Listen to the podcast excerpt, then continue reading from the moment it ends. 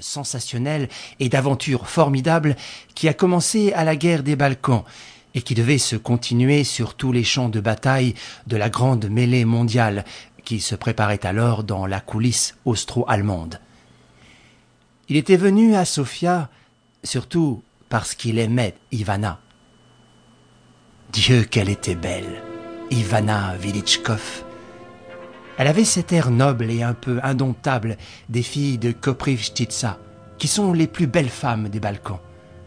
Des sourcils noirs et fins comme de la soie, un visage mat avec une sorte de rayonnement, un front élevé, accusant la haute intelligence, de longs, de splendides cheveux noirs entourant la figure de leurs tresses gracieuses, des lèvres de corail, de grands yeux sombres pleins de lumière, une taille élégante, des mouvements vifs mais toujours harmonieux, une poitrine de jeune guerrière.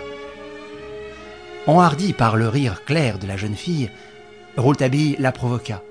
Osez dire que vous ne m'aimez pas Ils étaient penchés l'un vers l'autre, se défiant en riant, et si près qu'on aurait pu croire qu'ils allaient s'embrasser.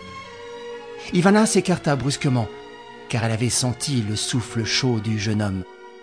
Rouletabille se passa la main sur le front, tâcha à reprendre un peu de sang-froid, et rejoignit la jeune fille qui s'en était allée à une fenêtre contempler la ville nocturne sous le rideau soulevé.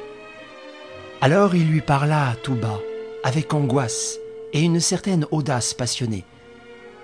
Elle l'écoutait sans tourner la tête, attentive, immobile et muette.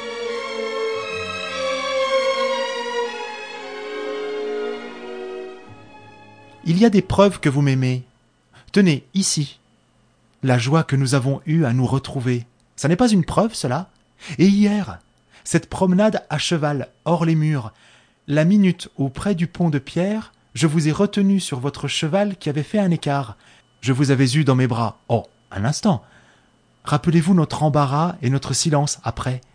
Ce n'est pas de l'amour, tout cela Eh bien, et tout à l'heure, quand nous avons mêlé nos haleines? Taisez-vous. Je ne serai pas votre femme. Pourquoi? Dites pourquoi? Vous avez dit cela bien mollement, Ivana. Vous êtes promise? Y a-t-il quelque part quelqu'un qui puisse se dire votre fiancé? Non. Il n'y a personne qui puisse se dire cela, mon ami. Je ne veux pas me marier. Et je vais vous dire pourquoi. Un jour que je me promenais avec mon père dans le Balkan. Naturellement, j'étais bien jeune, puisque mon père a été assassiné quand j'avais six ans. C'était quelques mois avant sa mort. Une vieille sorcière est venue à nous, qui a lu dans les lignes de ma main, et qui m'a dit Petite, méfie-toi de tes noces. Voilà. Alors vous comprenez. Je ne tiens pas à me marier, moi. Oh, s'il n'y a que ça. Il regarda son visage immobile et fut stupéfait. Ivana était devenue de marbre. Il ignorait ses yeux durs, ce sombre regard.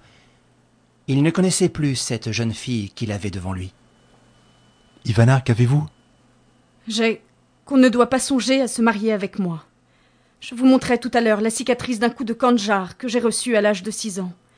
Sachez, mon ami, que c'est pour m'en éviter un second que mon oncle m'a fait tant voyager, et que je suis allé étudier la médecine à Paris. Vous connaissez maintenant la raison de mon exil. Ça n'est peut-être pas très brave, mais c'est assez romantique. Avouez-le. Est-il Dieu possible que ces vieilles histoires des compagnons de Panitsa et des assassins de Velchev ne soient pas oubliées Ça prelote Sur Stamboulov et sur les vôtres, leurs ombres sanglantes ont été assez vengées.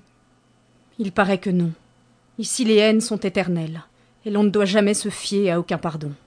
Ah, je ne sais vraiment à qui et à quoi l'on peut se fier dans votre pays, Ivana. Et je me demande surtout pourquoi vous êtes revenu ici. Parce qu'on va peut-être se battre. Alors vous comprenez. Ma vie ne compte plus. Et puis, qu'est-ce que la vie? Ivana, dans sa main glacée, saisit la main brûlante du reporter et, lui montrant les invités de son oncle, Et qu'est-ce qu'un coup de couteau?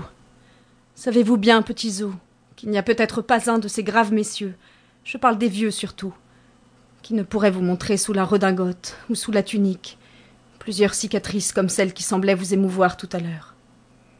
Tenez, ce monsieur à cravate blanche et à lunettes là-bas, qui trempe sa lèvre rasée dans sa tasse de thé, et qui a l'air d'un honorable rond de cuir à la retraite. Très intelligent. Je l'entendais tout à l'heure s'exprimer sur les hommes de ce temps.